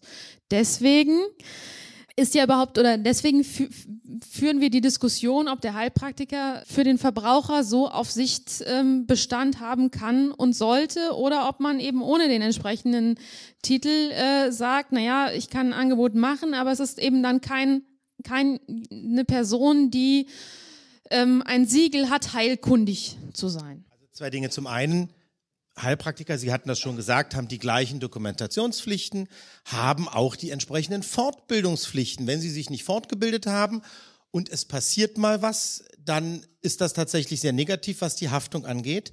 Und äh, nur mal zu der Dimension, was in Heilpraktikerpraxen passiert es ist anscheinend so, dass sehr wenig passiert. Heilpraktiker haben im gesamten Gesundheitswesen die niedrigsten Haftpflichtpolicen. Wir müssen eine Haftpflicht haben und die haben die niedrigsten Policen. Also das ist tatsächlich natürlich schon auch Hinweis, was ist denn das reale Risiko, was da passiert. Das ist anscheinend nicht so hoch, wie es aufgebauscht wird. Frau Hübner möchte das noch kommentieren. Kurz Dokumentationspflicht, ja, da haben Sie völlig recht, da sind wir relativ head-to-head. -head, aber wenn ich als Arzt einen Patienten nicht entlang der Leitlinie behandle, muss ich einen guten Grund haben. Und wenn er später mal zu einer Auseinandersetzung zum Beispiel einer juristischen kommt, dann sollte ich mir das auch notiert haben. Das heißt, nein, ich muss das nicht machen, aber es geht Gott dann schlecht schief, wenn ich es nicht getan habe. Das heißt, ich muss sehr genau reflektieren, wenn ich abweiche. Ähm, ich glaube, das Schadenspotenzial ist ein wichtiger Punkt. Äh, den Punkt mit der Haftpflichtversicherung machen Sie ja immer, der ist genial, aber leider grottenschlecht. Ähm, warum? Naja, wann wird die Haftpflicht denn tätig? wenn es zu einer juristischen Auseinandersetzung kommt. Und wir wissen zwei Sachen. Also nehmen wir jetzt mal wieder mein Lieblingsfach, Onkologie, weil ich mal Onkologin bin. Ich habe aktuell in der Beratung eine Patientin, eine 27-jährige Mutter von zwei kleinen Kindern, die ist mit ihrem frisch diagnostizierten Cervixkarzinom beim Heilpraktiker gewesen. Der hat ihr so erzählt, wir probieren es mal erst anders, Sie können ja immer noch. Jetzt ist sie wieder da, sie ist durchmetastasiert. Ja, wir versuchen gerade alles, weil diese Mutter will leben und ehrlicherweise keiner von uns wird der Mutter sagen, dass sie stirbt, weil der Heilpraktiker einen Fehler gemacht hat. Das heißt, wenn da überhaupt irgendjemand in dieser Familie merkt, was da schiefgegangen ist, ist die Frau längst tot. Und ich habe ein einziges Mal in 30 Jahren erlebt, wie sich die Eltern eines verstorbenen jungen Mannes, der auch beim Heilpraktiker war, juristisch versucht haben durchzubeißen. Hut ab vor diesen Eltern, das hält man nicht aus dem Kopf. Aber Frau Hübner, da muss ich mal einhaken. Ist das nicht eine ethische Verantwortung, darüber aufzuklären, dass eine prolongierte Behandlung jetzt zu so einem schlechten Ergebnis geführt hat? Ich muss gestehen, ich weiß es nicht. Weil die Mutter ist völlig verzweifelt jetzt in der Klinik, macht jetzt gerade die Therapie durch. Soll ich der jetzt in der Situation sagen, sorry, Sie haben keine Chance mehr, das haben Sie verpasst? Nein, ich glaube nein weil ich kann ja damit nichts mehr ändern. Wenn sie jetzt zögern würde, ja, wenn sie bei mir säße und würde sagen, ich würde jetzt gerne noch Bachblüten ausprobieren, nachdem es mit Homöopathie schiefgegangen ist, kann ich die Radiochemo nochmal, da würde ich Vollgas geben aber auch vorsichtig, weil sonst kann sie nicht mitgehen. Also wir wissen ganz viel Gründe. Journalisten fragen mich immer, ob ich wieder einen Patienten für die Kamera hätte. Ich habe viele solcher Patienten. Aber da ist ein hohes Schampotenzial. Man ist so froh, wenn man es doch überlebt hat. Und wenn man es nicht überlebt, sind es die letzten Lebenswochen unserer Patienten. Und ich glaube, wenn wir wirklich in der Republik gucken würden, das sind Tausende pro Jahr. Direkt dazu? Direkt dazu. Mein Name ist Pia Wiesner. Ich bin seit über 25 Jahren im Gesundheitswesen äh, tätig als Geschäftsführerin und mein Lebenspartner ist Arzt. Ähm, also hier die direkte Frage. Neben mir sitzt ein Mann, der aus der anderen Sicht, dass äh, sein Krankheitsbild überlebt hat äh, und nicht mehr hier sitzen würde, wenn er der bei der Schulmedizin geblieben wäre. Also es gibt auf allen Seiten gibt es solche Beispiele. Ich glaube nicht, dass wir damit vorankommen, äh, wenn wir so argumentieren. Es gibt, das gibt es auf jeder Seite. Ja, alle, überall, äh, ja. Und sie, also es wird so sehr auch hochgelobt die Ausbildung der Mediziner. Es ist ja auch wichtig und richtig. Aber ich kann Ihnen sagen, äh, die Ausbildung der Mediziner, wie sie heute ist, ist auch groß in Frage zu stellen. Gehen Sie mal in ein Krankenhaus. Also mein Lebenspartner sagt beispielsweise, gehst du in ein Krankenhaus und wirst nicht von außen von einem Arzt begleitet, bist du verraten und verkauft. Ich habe es an meiner Zwillingsschwester vor einem halben Jahr selber mitbekommen. Wir mussten telefonisch uns ständig mit dem Arzt auf Station verbinden lassen, damit die Diagnostik Diagnostik vorangetrieben wird, einfach schlicht und ergreifend nach Standardleitlinien ein CT gemacht wird. Wenn ich Ihnen sage, worum es jetzt geht, das würde in den Rahmen springen. Sie würden mir zustimmen, dass das äh, eigentlich selbstverständlich ist. Rufen Sie im Krankenhaus an, haben Sie Glück, dass Sie einen Arzt anfinden, der Deutsch sprechen kann. Die meisten sprechen noch nicht mal Deutsch. Also ich will das auch gar nicht ähm, schlecht reden, aber man kann nicht immer alles nur hochreden, weil es so eine wahnsinnig gute Ausbildung ist. Ich denke, wir müssen an vielen Schrauben justieren. Hier wie dort.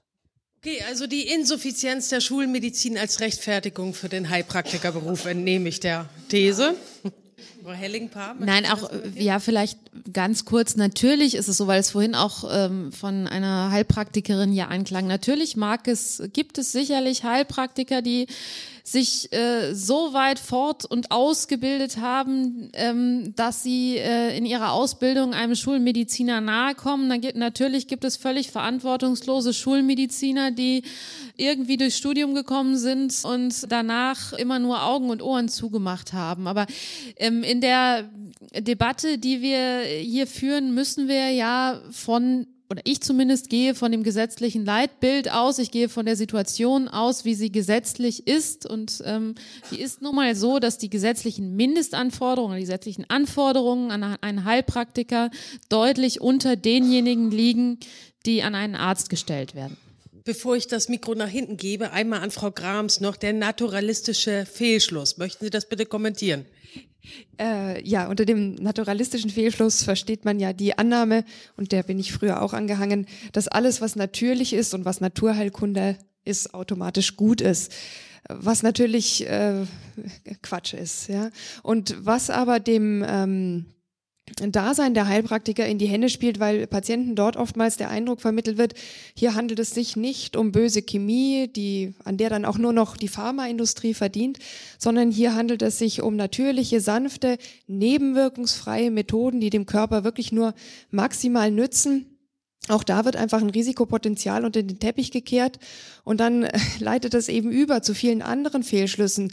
Da wird das Immunsystem auf sanfte Weise stimuliert äh, und viele andere Dinge, die äh, einfach ein, ein ja, ich sage mal, erhöhtes, überhöhtes Bild, weil Sie gerade sagten, man sollte auch den Arztberuf nicht überhöhen, da haben Sie sicherlich recht, aber man sollte eben auch den Heilpraktiker nicht überhöhen oder Ärzte, die Naturheilpraktiken oder Sachen wie Homöopathie anbieten, in dem Sinne, als dass sie die wahren Heilkundler sind, die quasi nur der Natur des Menschen gerecht werden und ihn da viel besser auffangen und empfangen das ist einfach, so traurig das ist, ein Fehlschluss.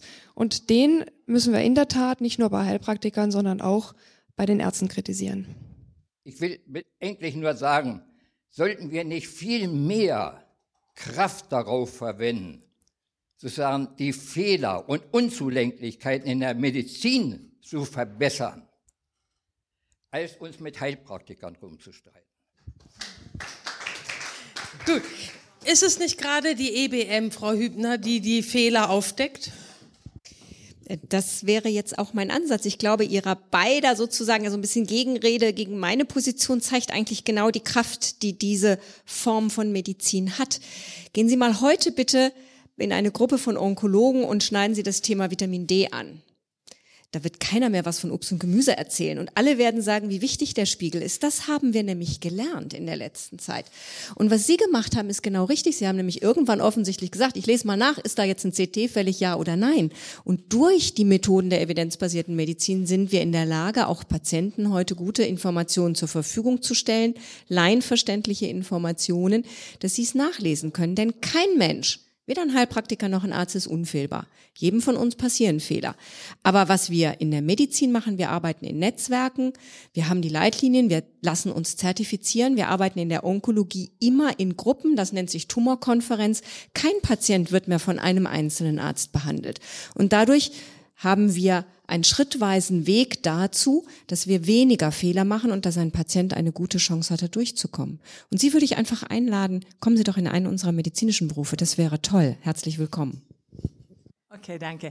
Ich habe jetzt eine allgemeine Frage an Politik und an die medizinischen Vertreter im weitesten Sinne, Vertreter der Heilberufe. Also ich, wir, Sie sprachen ja gerade davon, dass wir als mündige Patienten äh, uns selber entscheiden können, was wir machen ob wir eine Behandlung äh, an, äh, oder für uns aussuchen, ob wir davon Abstand nehmen. Ich bin dort dann erst ein mündiger Patient, wenn ich richtig gut informiert bin. Und jetzt ist es so, man bekommt ja hin und wieder wirklich gute Informationen, aber an bestimmten Stellen, nicht allgemein. Das heißt zum Beispiel, die Krebsinformationen aus Heidelberg sind ja gut und so weiter. Aber wenn ich jetzt erstmal noch gar nicht so genau weiß, da würde ich mir eine Zentralstelle wünschen, eine, so eine Art von zentrales Portal, wo ich weiß, okay, hier kriege ich sachgerechte Informationen. Und erfahre auch nebenbei, dass Homöopathie Blödsinn ist, aber also einfach Informationen über Behandlung. Und zwar, damit ich überhaupt in dem, die Fähigkeit erwerbe, eine mündige, informierte Entscheidung zu machen. Und da ähm, möchte ich ganz gern, dass von der Politik, wo Sie schon mal als politische Vertreterin hier sind, und auch von den Verbänden ähm, aller, die mit Medizin zu tun haben, äh, dass vereinfacht wird, diese Informationen zu vermitteln. Danke. Eine Forderung Dankeschön. Die Forderung, die dürfte demnächst schon sich bewahrheiten, weil es gibt das nationale Portal Gesundheitskompetenz, äh, was gerade im Aufbau oder in der Konzeptphase ist, wenn ich das einmal anregen darf. Und da werden sich Verbraucherinnen und Verbraucher in Kürze vollumfänglich informieren können. Und jetzt ist hier eine hitzige Wortmeldung. Ich wollte an den Herrn äh, von, von Vitamin D anschließen und sagen, Dr. von Heiden hat ein Buch geschrieben über Vitamin D. Äh, deshalb konnte ich einem Freund sagen, der über Wadenkrämpfe klagt, sagte, zu seinem Hausarzt zu gehen, Vitamin D-Spiegel zu überprüfen. Das ist erst einige Monate alt. Ist er nie drauf gekommen, der hat es überprüft, war viel zu niedrig, nimmt Dekristol 20.000, ist weg. Ich als Laie muss einem alten Freund sagen, sag deinem Hausarzt, er soll mal den Vitamin D-Spiegel überprüfen. So viel zur Kompetenz der allgemeinen Schulmedizin, ja. Also es gibt, ich will nur sagen, es gibt hüben wie drüben Fehler, es gibt hüben wie drüben sehr gute und sehr schlechte. Ich muss einen Satz loswerden von Eugen von Roth. Was bringt den Doktor um sein Brot? A, die Gesundheit und B, der Tod. Drum hält der Arzt auf das Erlebe und zwischen beiden in der Schwebe. Ich heiße Karl Nielsen. Ich bin äh, Vorsitzender vom Deutschen Dachverband für Psychotherapie. Und äh, wir sind durchaus für vierjährige Psychotherapieausbildung.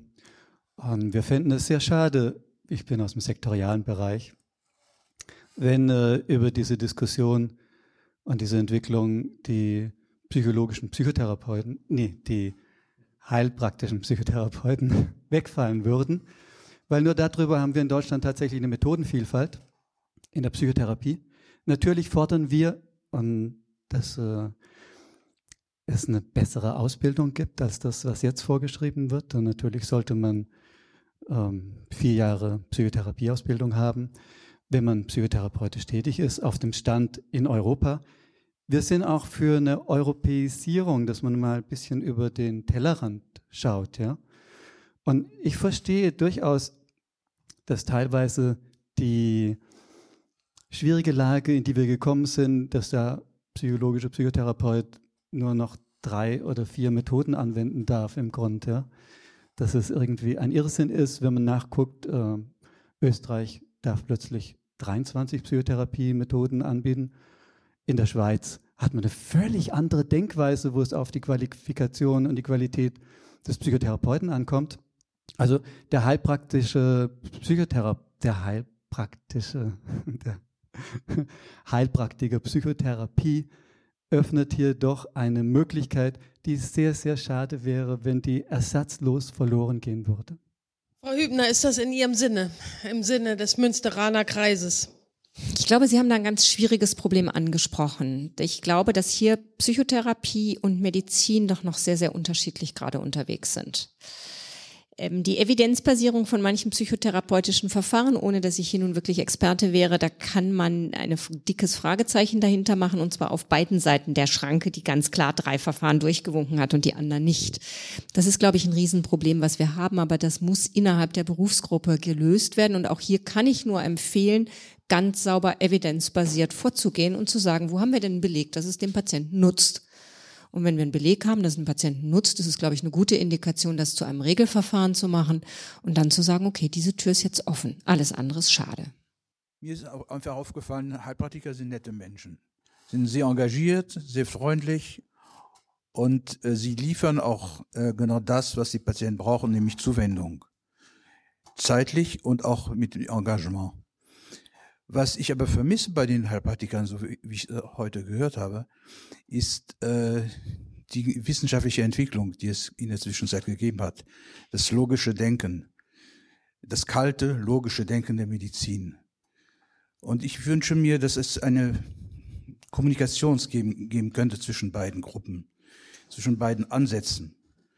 Wenn Ärzte nämlich ihre, also ich würde, übrigens bin ich Arzt, wenn äh, Ärzte äh, die Zeit haben und die Ausbildung haben und das Herz haben, Zuwendung zu geben, so wie die Heilpraktiker das tun, dann braucht man wahrscheinlich die Heilpraktiker nicht mehr. Im Augenblick brauchen die Patienten die Heilpraktiker, weil sie die Zuwendung brauchen. Danke, Herr Krüger. Möchten Sie das kommentieren? Dankeschön. Ich habe nichts dagegen, wenn Ärzte auch hier mehr Zeit hätten. Ich unterstelle jedem Arzt, dass er auch durchaus die emotionale Kompetenz dazu hat. Aber ich kenne viele Ärzte, wo einfach der Zwang ihrer Praxis dazu führt, dass sie das einfach nicht schaffen in dem, was da an Patientenmassen teilweise absolviert werden muss.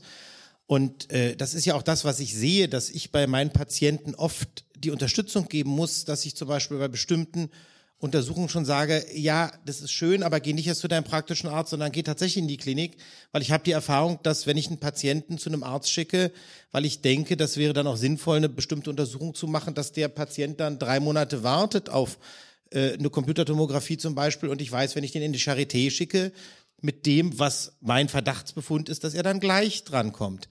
Äh, also insofern, ich habe da keine Bedenken, wenn sich Medizin ändert. Die Welt ist immer im Fluss es kommt darauf an, dass die Patienten gut versorgt werden. Und trotzdem bieten wir natürlich ein Stück weit mehr, als einfach nur mit Zuwendung und Zeit dazusitzen.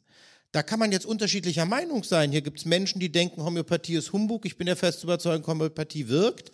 Aber das ist nicht die heutige Diskussion. Insofern sind es schon auch die Therapien neben der Zuwendung, die dann wirken, wenn Sie an die Akupunktur denken. Das ist jetzt keine Sache, wo es um reine Zuwendung geht, und darum denke ich, sind wir wichtig für die Versorgung der Bevölkerung, der Menschen, die zu uns kommen. Und wenn man wirklich mal schaut, Menschen, die einen Heilpraktiker besuchen, wissen sehr genau, dass das kein Arzt ist. Wissen sehr genau, dass das, was gerne immer behauptet wird, die Heilpraktikererlaubnis, ein besonderes Qualitätsmerkmal ist. Das wissen die Menschen, dass das nicht der Fall ist, sondern es ist die grundlegende staatliche Erlaubnis, dass wir auch Heilkunde ausüben können in den entsprechenden Grenzen, die der Gesetzgeber vorgibt. Und insofern finde ich, es ist ein toller Beruf und ein toller Beruf, wo ich die Therapie, die ich kann, gut anwenden kann, um Menschen zu helfen. Und das, was ich nicht kann, mache ich auch nicht. Dann schicke ich, wenn jetzt jemand Akupunktur haben will, die Patienten zu einem anderen Kollegen, der das kann, weil das ist meine Erfahrung, dass Heilpraktiker natürlich oft auch sehr spezialisiert in einer Therapie sind, mit langen Fortbildungen daran, auch mit langer Weiterqualifikation, nicht nur, weil es der Bundesgerichtshof uns vorgegeben hat, weil wir Weiterbildung haben, wir haben eine Berufsordnung, wo das drin steht, sondern wir müssen uns auf dem Laufenden halten. Aber es ist eben nicht das Kriterium Evidenzbasierung, ob eine Therapie, die ich anwende, gut oder nicht gut ist. Und das finde ich gut, dass ich nach dem Wohl des Patienten und das, was er auch von mir erwartet, behandeln kann. Die Risikopatienten, das ist vollkommen klar, die kriegen die Information, zum Arzt zu gehen. Frau Grams möchte, Sie sind vom Saulus zum Paulus geworden, Sie möchten noch mal kommentieren. Ich muss leider gleich los, aber ich würde gerne noch eine Sache sagen, was, glaube ich, immer noch zu wenig klar geworden ist. Evidenz heißt nichts anderes, als was ist nachweislich für Patienten wirksam oder am wirksamsten unter allen Methoden, die wir im Moment anzubieten haben. Und gerade die Akupunktur ist da eigentlich ein schönes Beispiel, wie undogmatisch die evidenzbasierte Medizin und Forschung vorgeht. Weil was hat man festgestellt? Die, äh, der gemeinsame Bundesausschuss hat erlaubt, dass die Krankenkassen für zwei chronische Schmerzdiagnosen die Akupunktur erstatten, weil die besser hilft als konventionelle Schmerzmedikation, die vielleicht sogar Nebenwirkungen hat, wenn man an Ibuprofen zum Beispiel denkt. Aber was der GBA nicht gesagt hat, ist, die Akupunktur ist wirksam, weil wir damit irgendwie die traditionellen Vorstellungen der TCM irgendwie wieder ähm, bewiesen haben, dass es ein Qi gibt, dass es irgendwie Akupunkturpunkte gibt, die wir gezielt beeinflussen können, sondern was hilft, ist der Akt des Nadelns. Es ist eigentlich völlig egal, wohin man die Akupunkturnadel sticht. Es ist einfach dieses Setting und die Zuwendung und der Stich der irgendwie eine eher psychologische Reaktion im Menschen auslöst. Und wenn das besser ist als die Vergleichstherapie Schmerzmedikation mit möglichen Nebenwirkungen, dann erstatten wir lieber für das. Und ich finde, das ist irgendwie für mich ein sehr, sehr gutes Beispiel, dass es nicht darum geht zu sagen, alles, was Heilpraktiker oder Naturheilkundler machen, ist blöd, sondern was ist evident? Wo können wir wirklich nachweisen, dass es den Patienten, die wir so behandeln, vielleicht mit der Einschränkung bei speziellen Diagnosen, wirklich besser geht? Und ich denke mir, da sitzen wir doch eigentlich im gleichen Boot. Sie wollen, dass es Patienten besser geht und wir als Ärzte wollen das auch. Und wenn die Evidenz das Mittel zum Zweck ist, herauszufinden, womit es unseren Patienten wirklich besser geht, wir sie wirklich gut behandeln können, dann sollte das doch das gemeinsame Interesse sein, daran zu arbeiten, dass das dann auch tatsächlich Medizin ist, egal wer sie anwendet. Sie schlagen versöhnliche Töne an. Ich gehe mal hier nochmal in die hinteren Reihe. Ja, ich habe jetzt die ganze Zeit zugehört. Rainer Grossmann ist mein Name. Ich bin Physiotherapeut, vertrete hier den Deutschen Verband für Physiotherapie. Aber ich äh, sehe das eher alles so ein bisschen auch aus meiner eigenen äh, Perspektive, muss ich sagen. Ich bin im ersten Beruf Krankenpfleger, ich bin Masseur, medizinischer Bademeister und Physiotherapeut. Also ähm, ich nehme mir einfach mal den Raum und sage, ich weiß, was Zuwendung bedeutet und was ähm, der Patient davon hat, indem er zu uns kommt. Das ist genau das, was ich hier mitbekomme. Die Heilpraktiker sagen, die Zuwendung, die der Arzt nicht hat, die bekommt er bei uns, glaube ich, ist so. Die bekommt er auch bei allen anderen Heilmittelerbringern, die Zuwendung. Und ähm, es ist tatsächlich manchmal auch wirklich nur das Handauflegen oder das Zuhören, was dem Patienten schon hilft. Ähm, ich möchte der Heilpraktik nicht ihren Stellenwert nehmen, aber ich sehe persönlich tatsächlich, ähm, dass da deutlich mehr Hintergrund geschaffen werden muss. Die Evidenz, die hier immer wieder jetzt in den letzten, in den letzten Minuten kommt, wird immer wichtiger, glaube ich. Leitliniengerechtes Arbeiten. Ähm, wir haben natürlich tatsächlich auch Behandlungen, die, ähm, die notwendig sind, und nein, notwendig ist es schwierig, die ihren Stellenwert haben für den einzelnen Patienten, weil er darauf anspricht, die ja, schwierig zu erklären, muss ich ganz ehrlich sein, weil ich habe so viele Fortbildungen gemacht, wo ich Akupunktur, die ich nicht machen darf, als Elektroakupunktur darf, darf ich das dann wiederum, ähm, wo ich durch Muskeltests äh, ähm, mitbekommen habe, dass Wirksamkeiten von ähm, Nahrungsergänzungsmitteln äh, oder fehlenden Nahrungsprodukten äh, da sind. Das geht weit über den Bereich Physiotherapie oder Masseur oder hinaus. Aber ähm, darum ist es für mich schwierig, jetzt in dieser Diskussionsrunde nur sagen, nur Evidenz, nur Leitlinie. Aber ich muss ganz ehrlich sagen, fachlich gesehen ist es eigentlich der richtige Weg, ähm, weil wir müssen wir müssen erklären können, warum was wirkt. Und das ist einfach wichtig. Dankeschön. Ich habe jetzt hier noch eine Wortmeldung und dann würde ich gerne schließen. Könne gerne noch hinterher auch informell sprechen. Ja, guten Abend, Dietmar Jatzwinseck, ich bin Journalist. Ähm, der Gegensatz bisher war ja, Heilpraktiker, die hören zu und Schulmedizin machen Wissenschaft. Und meines Erachtens trifft beides nicht zu. Ähm, die äh, Heilpraktiker hören nicht unbedingt zu, sondern wo ich das kenne, im Bereich der Onkologie ist es eine massive Indoktrination. Die haben ein Pseudowissen, das verzweifelten Menschen eingebläut wird und da wird keine fünf Minuten zugehört, sondern das ist genau dasselbe Kommunikationsverhalten, wie man es von schlechten Schulmedizinern kennt. Und umgekehrt, Schulmedizin gleich wissenschaftsbasiert, da habe ich große Zweifel. In den Bereichen, wo ich mich auskenne, sind die Leitlinien nicht wissenschaftlich orientiert, sondern eben hängen davon ab, äh, welche Pharmakontakte die Leitlinienautoren hatten. Und ähm, Beispiel äh, äh, Tabakentwöhnung bei COPD-Patienten. Äh, da haben wir in vielen Bereichen der Schulmedizin keine Experten mehr, die nicht über Drittmittel, über Reisekosten, über Honorarverträge eigene äh, ökonomische Interessen haben. Und da sehe ich eben äh, keine Basis für die Evidenzbasis. Gut, das waren die Bemerkungen. Eine Frage noch. Die äh, Heilpraktiker werden sie so schnell nicht abschaffen können. Aber könnte man es nicht zumindest verbieten, dass Heilpraktiker lebensbedrohliche Krankheiten behandeln? Wenn ich google, auch Dr. Google, und sehe, wie viele Heilpraktiker sich zum Beispiel im Bereich der Onkologie, da taucht einfach nur das Wort Krebs auf, ja. Äh, das müsste man doch meines Erachtens ohne großen Aufwand gesetzlich untersagen können. Vielleicht an Sie, Frau Helling-Pla. Natürlich kann man in einem Gesetz, in ein Gesetz reinschreiben, wie auch immer man das definieren mag, lebensbedrohliche Erkrankungen dürfen nicht behandelt werden. Sie laufen äh, durch, durch Heilpraktiker. Sie laufen aber in das Problem, dass der Heilpraktiker ja, ja die notwendigen Befunde, um zu erkennen, äh, ob es sich um eine lebensbedrohliche Erkrankung handelt oder nicht, möglicherweise gar nicht äh, richtig erhebt oder richtig erheben kann. Sie wissen nicht, ob der Heilpraktiker die richtige Diagnose stellt und dann überhaupt diagnostiziert, dass es sich um eine lebensbedrohliche Erkrankung hat, weil er die entsprechende Ausbildung nicht hat. Insofern ja, das ist ein, ein Weg, den man gehen kann. Es gibt ja auch äh, ähm, die, äh, den Ansatz zu sagen, ähm, Krebserkrankungen äh, sollen da ausgenommen werden. Zum Beispiel ähm, habe ich auch vorhin schon mal erwähnt, möglicherweise auch ein Punkt, auf den man sich politisch eher in, in näherer Zukunft einigen können wird, ist aber nicht die Lösung für alle Probleme an der Stelle.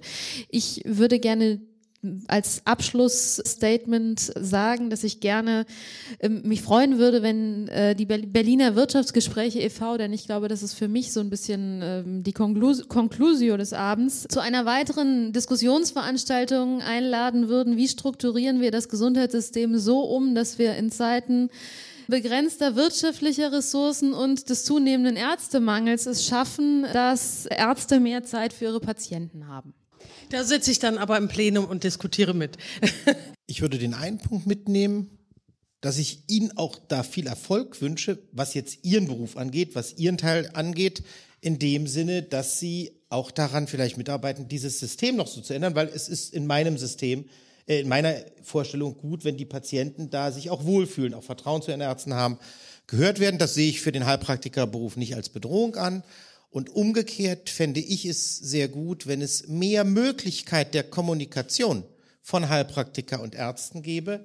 Aber das ist jetzt weniger ein Thema unserer Runde, sondern das ist ein Problem der Ärztekammern, dass Ärzten nicht so viel Steine, so viel Hürden in den Weg gelegt werden, auch mit Heilpraktikern zusammenzuarbeiten. Das wäre das, was für die gemeinsame Arbeit für den Patienten wirklich was zum Wohl wäre. Ja, ich möchte Frau Hübner auch noch die Gelegenheit geben, ein Abschlussstatement zu halten, vielleicht auch zu reflektieren, was nehmen Sie heute mit oder haben Sie vielleicht auch was gelernt? Man lernt immer spannende Sachen bei so etwas. Ich fand ähm, die letzte Bemerkung aus dem Publikum völlig wichtig, nämlich Und Sie haben es dann gleich dankenswerterweise aufgegriffen. Was müssen wir in diesem Gesundheitswesen tun, damit es menschlich bleibt oder wird vielleicht sogar wieder? Und ich glaube, da müssen wir an ganz vielen Stellschrauben schrauben und gucken, uns alle persönlich an die Nase fassen und uns nicht ähm, von Sachzwängen und ähnlichem kleinkriegen lassen, sondern breite Allianzen suchen. Ich glaube weiterhin, dass das Bild der evidenzbasierten Medizin richtig und gut ist, weil das ist nicht nur Wissenschaftlichkeit. Das ist nämlich genau plus dem menschlichen Anteil, dem Patienten zuhören und mit ihm gemeinsam die richtige Richtung finden. Das wird nirgendwo anders so deutlich ausgedrückt. Beschließe jetzt die Runde. Es besteht natürlich noch die Möglichkeit zum informellen Austausch. Ich bedanke mich ganz herzlich hier bei den dreien auf dem Podium gibt es ja nicht, aber in exponierter Position möchte ich mal sagen. Frau Helling-Pla, Frau Hübner und Herr Krüger. Und vor allen Dingen bedanke ich mich natürlich auch bei Ihnen und bei auch den tollen Beiträgen. Ich hatte grundsätzlich schon das Gefühl, dass wir eigentlich in Parallelwelten diskutieren. Insofern sollte es ein Follow-up geben. Also es muss weiter gesprochen werden. Ganz zum Ende kamen versöhnliche Worte und vielleicht auch Brücken auf, die vielleicht noch verstärkt werden können. In diesem Sinne wünsche ich Ihnen einen guten Heimweg und vielleicht sehen wir uns an dieser Stelle nochmal. Dankeschön.